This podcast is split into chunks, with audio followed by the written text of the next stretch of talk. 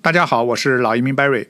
今年冬天疫情在全世界肆虐，加拿大也一样，每天感染人数现在还是持续攀升。昨天，二零二一年一月十四号，安省的居家令开始生效。那居家令英文 Stay Home Order 啊，就是命令所有人必须待在家里，除非你不得不出门。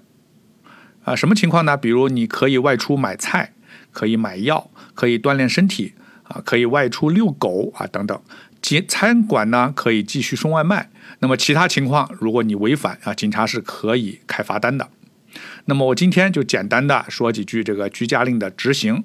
这个居家令的要求看起来简单啊，但是实际上它执行起来恐怕没那么容易啊。为什么呢？啊，因为警察啊很难执法啊。比如说我在外面开车。警察有没有权利随意让我停车检查呢？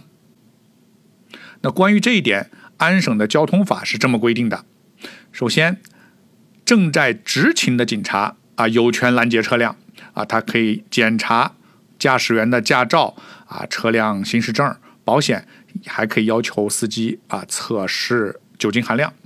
注意啊，这里交通法可没有赋予警察权利检查驾驶员外出的目的啊。那么对司机是这样，那对乘客，警察更是无权检查了啊，除非警察有理由相信乘客有犯罪嫌疑的，啊，所以可见居家令对外出车辆实际是很难执行的。那么居家令更多的意义还是让民众意识到疫情严重性啊，减少外出。那么顺便提一下，我在加拿大二十多年，遇到啊无理由停车检查只有两次。啊，我记得有一次是晚上啊，在一个高速出口，那么所有车被拦下来，啊，测酒精含量。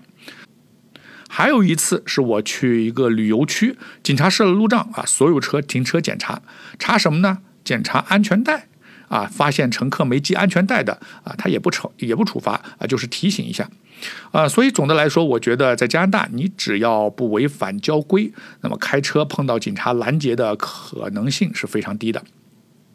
再说一点安全带，那么在加拿大开车呢，它是规定全部乘客都必须系安全带的。如果你不系，十六岁以下的乘客如果不系安全带，是是要司机负责的；十六岁以上是乘客本人负责。当然，你儿童呢是用儿童座椅啊，不是安全带。好，那我今天就简单聊这么多，下期我继续聊移民话题。感谢您的收听，我们下期见。